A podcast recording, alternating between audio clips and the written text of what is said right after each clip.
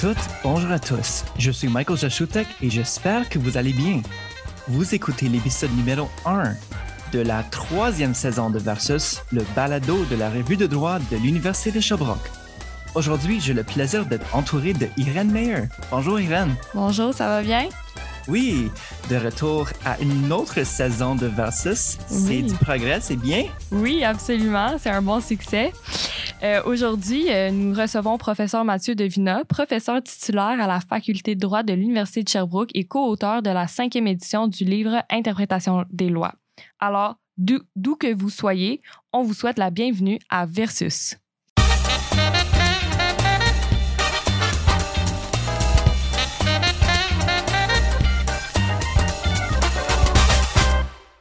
De retour à Versus. Je m'appelle Michael Jashutek, je suis avec Irène Meyer. Aujourd'hui, on a notre invité, professeur Mathieu Devina. Professeur Devina est présentement en Slovénie. Moi, je suis présentement à Kingston et Irène est au studio CFAC à Sherbrooke. Donc, voilà la technologie. Euh, bonjour, professeur Devina. Merci pour être ici euh, à notre émission. Merci d'avoir invité. Merci.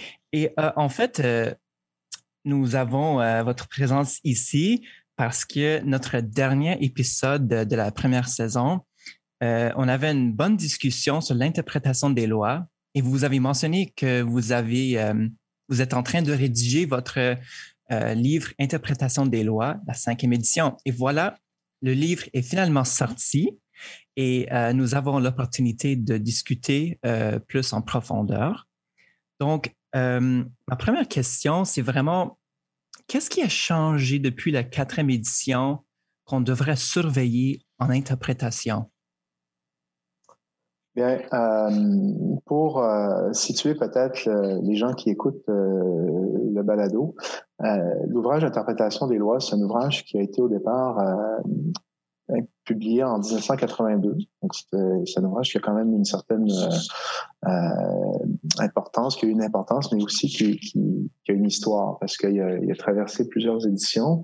Et au fil des éditions, effectivement, euh, les auteurs ou l'auteur principal, Pierre-André Côté, a tenu compte de l'évolution de la jurisprudence, parfois le critiquer, euh, mais d'une édition à l'autre, il y a véritablement des ajouts, des retraits, puis des éléments nouveaux euh, qui, qui, qui, qui, donc montrent que c'est comme une espèce d'évolution organique euh, qui a épousé le, le discours des juges sur l'interprétation, mais qui parfois aussi a critiqué le discours des juges, les, les conclusions défendues par la Cour suprême principalement.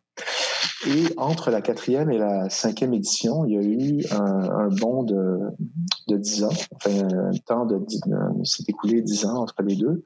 Et euh, il fallait vraiment faire, euh, je dirais, le ménage ou ajuster un peu euh, le contenu par, euh, par rapport à ce qui, a pu être écrit par les juges, euh, par la Cour suprême et puis aussi par les différentes cours d'appel. Euh, c'est dur dans ce cas-là de parler d'avancées majeures. Donc, c'est pas vraiment des, des éléments euh, qui sont euh, tout à fait nouveaux. Je dirais que euh, ce qui caractérise peut-être la cinquième édition par rapport aux autres, c'est que y a certaines tendances qui se sont confirmées ou qui ont été affirmées, mais plus clairement que ce qui était annoncé peut-être euh, dans la quatrième édition. Puis je vous donne un exemple. Euh, par exemple, le fait que les lois fiscales euh, s'interprètent comme toutes les autres lois. Bien, lorsque j'ai eu à, réviser la cinquième édition, je me suis rendu compte que on, était plutôt hésitant quant à la tendance officielle des tribunaux en 2008 quand on l'a rédigé. La quatrième édition est parue, euh, a été publiée en 2009. Euh, mais aujourd'hui, c'est une tendance qui, est relativement nette et qui euh, a été réaffirmée, confirmée par les cours d'appel. Donc, c'est probablement une partie qui, s'est simplifiée aussi parce que auparavant, on avait des hésitations, donc on, on présentait l'approche historique par rapport aux lois fiscales où le texte prenait une place importante, où l'interprétation restrictive était aussi un principe euh, d'interprétation qui était systématiquement appliqué. Et on parlait d'une d'une euh, d'une tendance minoritaire, mais plus récente, où l'objectif législatif était pris en compte, alors qu'aujourd'hui, ben on a écarté tout ça pour dire, bon, à partir de maintenant, c'est en fait une approche qui, correspond à celle qu'on accorde à toutes les autres, les autres lois. Euh, dans la dernière édition, je vous dirais que euh, une des caractéristiques euh, bien est liée au fait que c'est pas exactement les mêmes auteurs ni les mêmes collaborateurs qui sont associés à l'ouvrage. La dernière édition, on avait l'auteur principal qui était Pierre Côté, avec deux collaborateurs, moi-même et Stéphane Molag. Et cette fois-ci, j'ai un rôle plus important en tant qu'auteur. Et euh, je dois dire que c'est tout à l'honneur de, de Pierre-André Côté de m'avoir laissé un peu cette euh, responsabilité-là d'une partie de l'ouvrage. Donc, essentiellement, on s'est, on s'est réservé chacun euh, deux parties différentes. Euh, et il m'a véritablement laissé carte blanche. Et, et je dirais que euh, ce qui caractérise peut-être euh, l'ouvrage ou la dernière édition aujourd'hui, c'est que la dimension civiliste de l'ouvrage est beaucoup plus affirmée qu'elle ne l'était auparavant. Euh, simplement pour, euh, pour mémoire, l'ouvrage initialement été conçu donc par Pierre-André Côté, qui était surtout un administrativiste, un publiciste, et qui avait rédigé l'ouvrage en, ayant à l'esprit surtout les principes de common law, ce qu'on appelle le, droit statutaire, euh, et, euh, enfin qui s'applique en droit statutaire. Et c'est seulement à partir de la deuxième, la, surtout la troisième édition, qu'il a affirmé la portée générale de l'ouvrage, même dans les domaines de droit civil, donc, c'était affirmé, mais ça transparaissait peut-être pas aussi clairement dans chacune des méthodes d'interprétation. Et en révisant chacune des méthodes d'interprétation, j'ai ajouté, si on veut, euh, j'ai essayé, essayé, de systématiquement ajouter des éléments qui relevaient du droit civil pour montrer quel, comment ces méthodes, euh, ces différentes méthodes, euh, quel impact elles avaient spécifiquement en droit civil. Je donne un exemple. Euh, quand on parle du recours aux principes généraux du droit, mm-hmm. Donc, en common law, ça veut dire quelque chose, mais en droit civil, ça veut dire autre chose. Et, et, donc, j'ai creusé. Donc, il faut, faut, ajouter, il faut adapter. et je l'ai fait dans chacune, pour chacune des méthodes. Euh, donc ça, ça serait, je dirais, une caractéristique. Ensuite, euh, il y a une affirmation beaucoup plus nette, euh, une critique d'ailleurs qui, qui, ressort très clairement dans cet ouvrage et qui se trouvait pas aussi clairement exprimée dans les ouvrages dans les éditions antérieures. C'est, euh, mais là c'est très technique, euh, c'est la notion de rétrospectivité. Okay qu'on trouve chez Dreger. C'est quoi la rétrospectivité pour euh, un petit rappel? Exactement. C'est pas nécessairement un terme qu'on utilise tous les jours. Euh, essentiellement, lorsqu'on examine euh, la portée euh, temporelle des lois, mm-hmm. on dit qu'une loi a pour l'effet pour l'avenir. Mm-hmm. ou elle a un effet rétroactif. Euh, mais euh, l'effet rétroactif, euh, c'est un effet qui est, qui est, qui est critiqué parce que il, il fait en sorte qu'une loi a un impact à l'égard de faits qui se sont déjà entièrement accomplis avant son entrée en vigueur. Euh, et donc, euh, on caractérise ça comme étant euh, quelque chose d'injuste à éviter. Et donc, il y a un principe d'interprétation stricte des lois rétroactives. Mais pour les lois, euh, à partir de leur entrée en vigueur, on dit qu'elles ont un effet prospectif. Euh, ça pose pas de problème, c'est tout à fait normal qu'une loi ait un effet pour l'avenir seulement.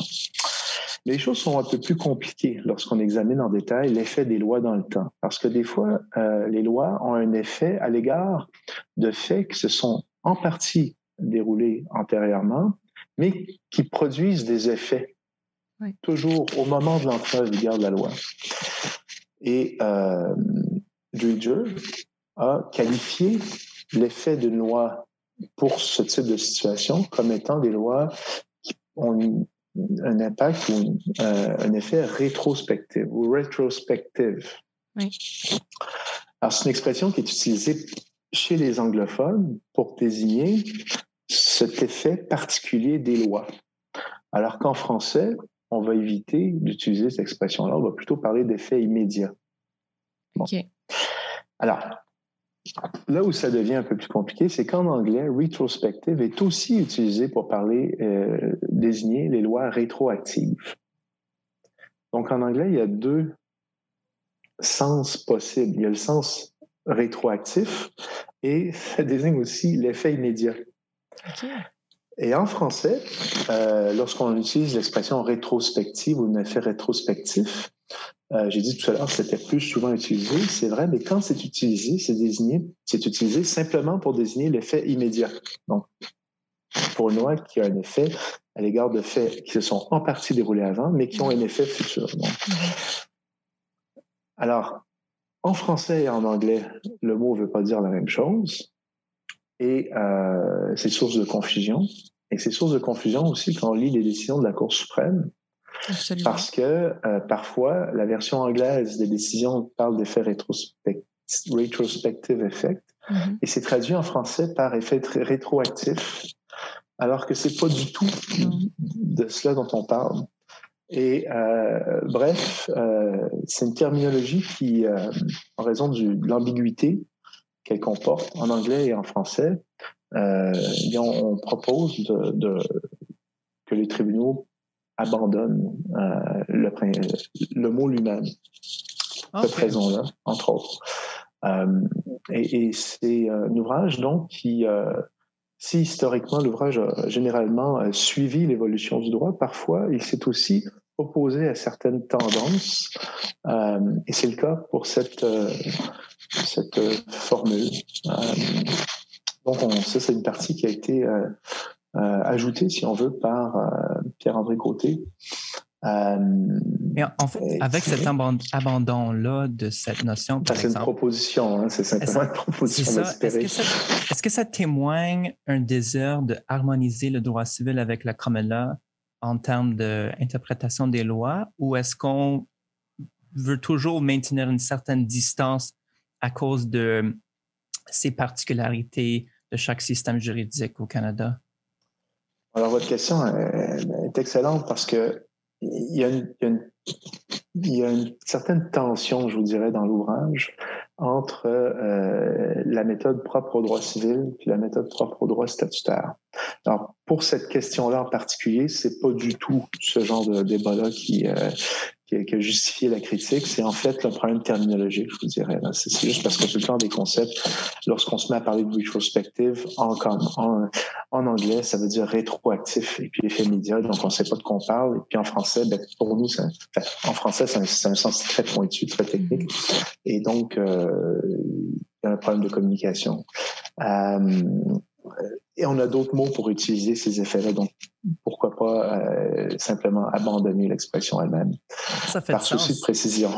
Ça fait de sens parce que vous avez euh, relevé un point intéressant à la Cour suprême.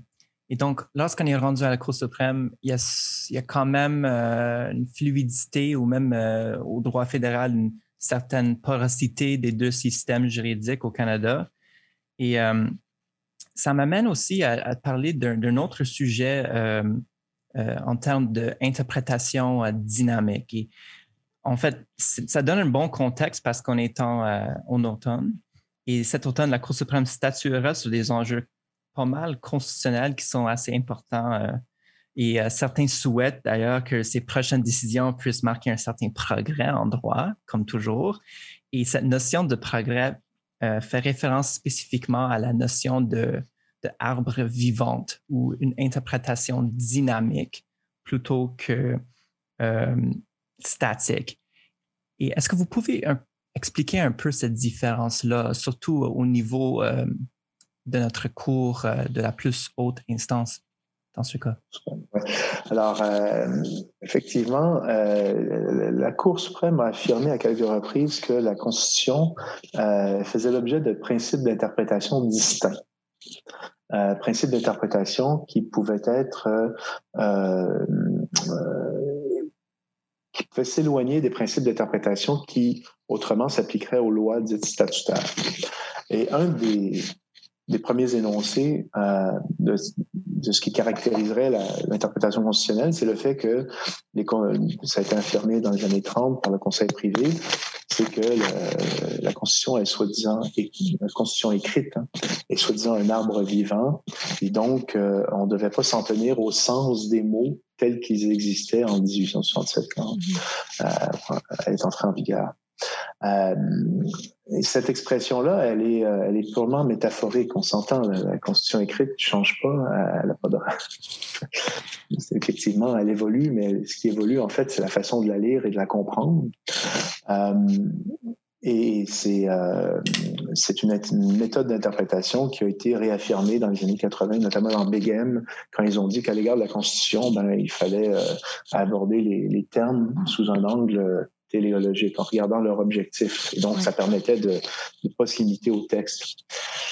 Mais la prémisse de base qui consiste à dire que euh, c'est différent en droit constitutionnel par opposition à d'autres lois, à mon avis, elle est un peu euh, fictive. Euh, parce que je rejoins un peu votre commentaire sur la distinction entre droit civil et common law. Mm-hmm. En droit civil, on pourrait dire que le Code civil est un arbre vivant aussi.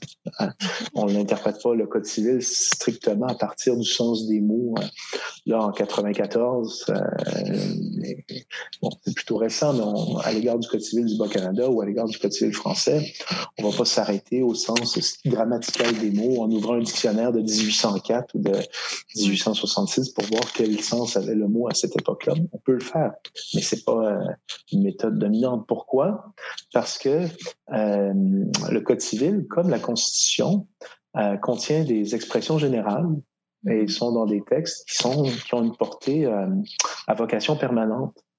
Donc, euh, ce, qui est, ce qui est intéressant dans l'ouvrage, c'est qu'on voit que, bon, même s'il y a des affirmations de l'ordre de celles que vous avez euh, évoquées, là, la Constitution est un art vivant et ça suggère qu'on doit interpréter la loi constitutionnelle de manière différente par rapport aux autres lois. Dans l'ouvrage, on présente ça plutôt comme étant une conséquence non pas du texte, du type de texte lui-même, mais plutôt de ses caractéristiques intrinsèques qui sont que le texte est formulé de manière générale et qu'il a une vocation permanente et donc, cette méthode-là s'applique aussi bien à la Constitution canadienne écrite qu'à des textes comme le Code civil euh, du Québec, qui a, qui a des portées, l'expression générale euh, et qui a une vocation permanente. Alors, il est vrai que euh, on oppose la, la, doctrine de l'art vivant à la doctrine, l'approche américaine, originaliste, élaborée par, notamment défendue par le juge Scalia, qui, lui, euh, préconisait une lecture de la Constitution américaine à partir justement de, la date exacte où on a, les, les, textes ont été rédigés. Et, et, et, dans ce cas-là, pour vraiment désigner l'opposition entre la méthode américaine et la méthode canadienne, effectivement, c'est éclairant de dire que la méthode canadienne est, est animée d'une une approche différente, d'une vision différente de ce que devrait être la Constitution euh, et comment on devrait l'interpréter, mais c'est vraiment par opposition au modèle américain mais non pas par opposition au modèle civiliste, par exemple. C'est intéressant. Nous allons prendre une petite pause. Nous allons continuer cette conversation juste après. Merci.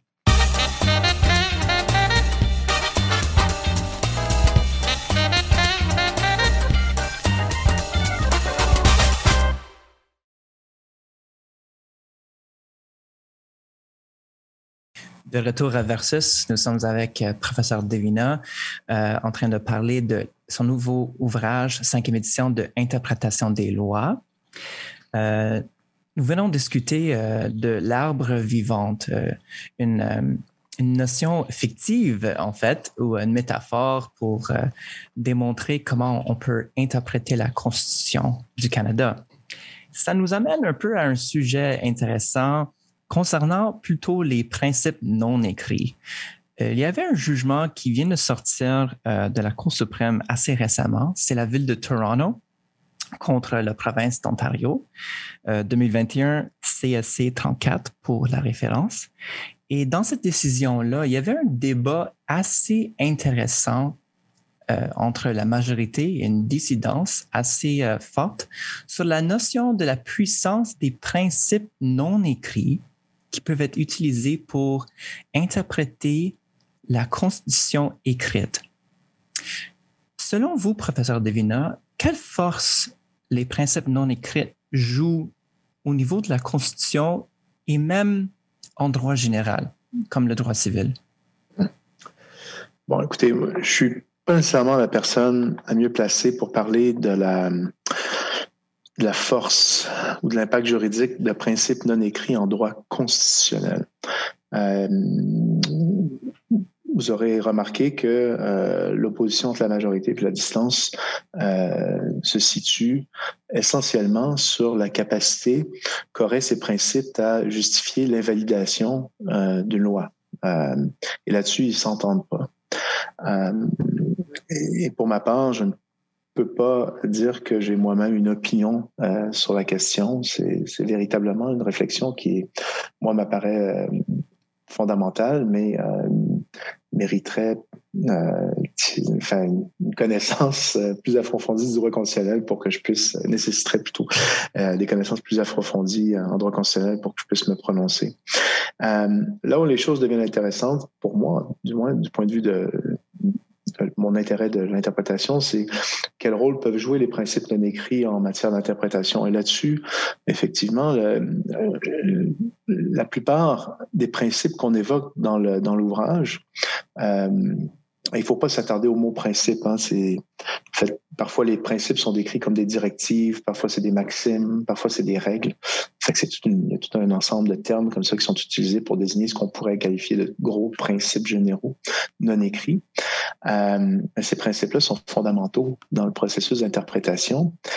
Ils sont fondamentaux parce qu'ils servent, ils sont associés aux, méthodes d'interprétation. Euh, euh, pour la méthode grammaticale, par exemple, il y a un principe qui veut qu'on devrait donner aux mots le sens qu'ils ont dans le langage courant. Mm. Bon, on présente ça comme un principe, mais il n'est pas, pas, nécessairement prévu dans une loi. Euh, c'est un principe non écrit. C'est, en fait, c'est un mm. principe de gros bon sens, si on veut. Euh, mais ce qui rend ces principes-là intéressants pour moi, c'est qu'ils sont à la fois évoqués par les juges lorsqu'ils interprètent, mais ils sont également euh, écartés par les mêmes juges, euh, des fois dans des décisions subséquentes. Donc, il ne faut pas voir dans ces principes-là des, des règles euh, définies clairement qui sont obligatoires. C'est tout le contraire. En fait, c'est des, des, repères mm-hmm. qui aident, à, qui accompagnent l'interprète lorsqu'il lit un texte, mais ne l'enferment pas dans, ou le mène pas nécessairement vers une conclusion. Il ne faut pas les voir comme ça, à mon avis. Mm-hmm. D'ailleurs, c'est au cœur de l'ouvrage. L'ouvrage est bâti autour de différentes méthodes. Et l'ouvrage, en fait, fait la promotion d'un pluralisme méthodologique. C'est-à-dire, il ne faut pas s'arrêter à une méthode. Faut, faut, au contraire, euh, lorsqu'on veut interpréter intelligemment une loi, il faut mobiliser toutes les méthodes d'interprétation qui sont décrites dans l'ouvrage pour essayer de dégager le meilleur sens. Donc, à la base de l'ouvrage, il, y a, une, quelque chose qui n'est pas nécessairement euh, qui est dit, mais qu'il faut bien, qui donc je, que je pourrais résumer de la manière suivante, c'est qu'au fond, euh, les principes non écrits, il faut les collectionner, il faut les, les évoquer, mm. euh, mais il ne faut pas s'y arrêter. il faut simplement les sous-peser pour voir quel est le sens qui est le plus raisonnable ou qui est le meilleur sens compte tenu, disons, de toutes les méthodes à la disposition de l'interprète. Ça revient un peu à la notion euh, d'une différence. Je vois ici, euh, de ce qu'on a parlé au début de notre euh, entrevue, la différence entre le droit civil et l'interprétation en common law. D'un certain sens, je peux évoquer l'exemple de Lord Denning. C'est un juge assez connu et réputé pour faire évoluer le droit en common law avec plus une notion du juge comme créateur du droit. Alors, si je comprends bien, le pluralisme méthodologique que, vous abordez ou vous dites ici, c'est, je le vois plus dans le sens de vraiment interpréter quand même, c'est un peu bizarre de le dire, mais interpréter la loi au lieu d'utiliser ces méthodes pour faire avancer le droit, si je comprends bien. Ben, bon, alors, euh, il y a plusieurs choses dans votre question, euh, dans votre commentaire. Je vous dirais que c'est euh, premièrement, euh, lorsqu'on interprète une loi, ça suppose qu'il n'y a pas déjà eu une interprétation jurisprudentielle préalable. Parce que s'il y a déjà eu une interprétation jurisprudentielle qui a, euh, en common law, euh, identifié le sens précis d'une disposition et que cette disposition-là est applicable à votre cas, ben, normalement, vous, vous êtes obligé de suivre en vertu des principes du stare decisis la décision antérieure. Et donc, l'interprète ne peut pas se permettre d'engager une réflexion pluraliste pour interpréter la, loi dans ce contexte-là, dans cette situation-là. Donc, c'est euh, effectivement peut-être frustrant pour certains parce qu'on peut ne pas être d'accord avec l'interprétation donnée par un tribunal, mm-hmm. mais en common law, c'est la logique euh, euh, fondamentale du système. C'est-à-dire que les juges, quand ils interprètent une disposition, eh bien, ils, lient leur successeur. Euh, et il lit les interprètes. Donc, euh, ce que vous dites, en fait, euh, est valable pour les textes qui sont pas déjà interprétés par les tribunaux. Mais effectivement, devant un texte nu, si on veut, où il n'y a personne qui, qui, qui l'a interprété, qui a figé le sens, du moins quand il n'y a aucun juge qui l'a fait, euh, un juge de cour supérieure, cour d'appel surtout et cour suprême, eh bien dans ce cas-là, oui, il est libre. Euh, et il est libre, mais euh, bon, c'est à lui de, de, de voir euh, de procéder de manière euh, raisonnée par rapport à l'interprétation. Et c'est vrai que là-dessus, oui. Je vous poserai c'est une dernière question, euh, peut-être pour euh, en fait résumer tout ça. En fait, si vous devrez utiliser les principes d'interprétation, est-ce que ça devrait être plus, si je comprends, vous dites que c'est un guide ou ça devrait être une structure rigide dans le fond pour les juges à suivre? Plutôt des contraintes, possiblement. Bien, euh, c'est un peu des deux. Euh, il y a des principes qui sont plus rigides que d'autres. Le principe contre la rétroactivité des lois, c'est un principe non écrit. Euh, on l'écarte pas simplement, rapidement. C'est un principe fondamental. D'autres principes, comme le principe contre l'atteinte aux droits acquis, est un principe qu'on écarte assez rapidement, parfois même en l'évoquant même pas. Donc, c'est un c'est entre les guides et, des contraintes. Mm-hmm. Euh, mais je vous dirais qu'en dehors de toute euh, interprétation préalable, le code du terrain décisif que je viens d'évoquer, euh, il y a effectivement beaucoup de liberté dans le processus d'interprétation, ce qui explique les divergences d'opinion qu'on peut avoir lorsqu'on lit un texte il n'y a pas de réponse vraie, il n'y a pas de réponse fausse. Donc, on est devant une certaine euh, euh, vérité relative euh, qui dépend de la perspective du juge. Et puis, c'est ce qui rend le sujet intéressant, à mon point de vue, frustrant peut-être pour d'autres parce qu'il n'y a, pas de réponse immédiate, déroutante peut-être même, qui rend cynique peut-être aussi, mais c'est comme ça. Quelles sont les choses? Euh, dès le moment où on communique par un texte et que le texte a une portée générale, et lorsqu'on confronte le texte à une réalité concrète, ben, effectivement, euh, l'application euh, implique un travail d'adaptation et de mise en œuvre euh, qui, euh, qui nécessite une interprétation. Et bref, c'est un, très bon, un très bon message. Donc, tout ça, si je retiens bien, euh, c'est tout un équilibre et beaucoup de discrétion pour faire parler le droit, faire de bonnes discussions et peut-être frustrer certains ou certaines personnes. Euh, professeur Mathieu Devina, merci beaucoup pour votre présence ici. Euh, c'est toujours un plaisir. Merci beaucoup pour tout et bon, bon succès à votre nouvelle édition, cinquième édition de Interprétation des lois. Merci de l'invitation. Et bonne lecture, si jamais de consulter l'ouvrage. Euh, voilà.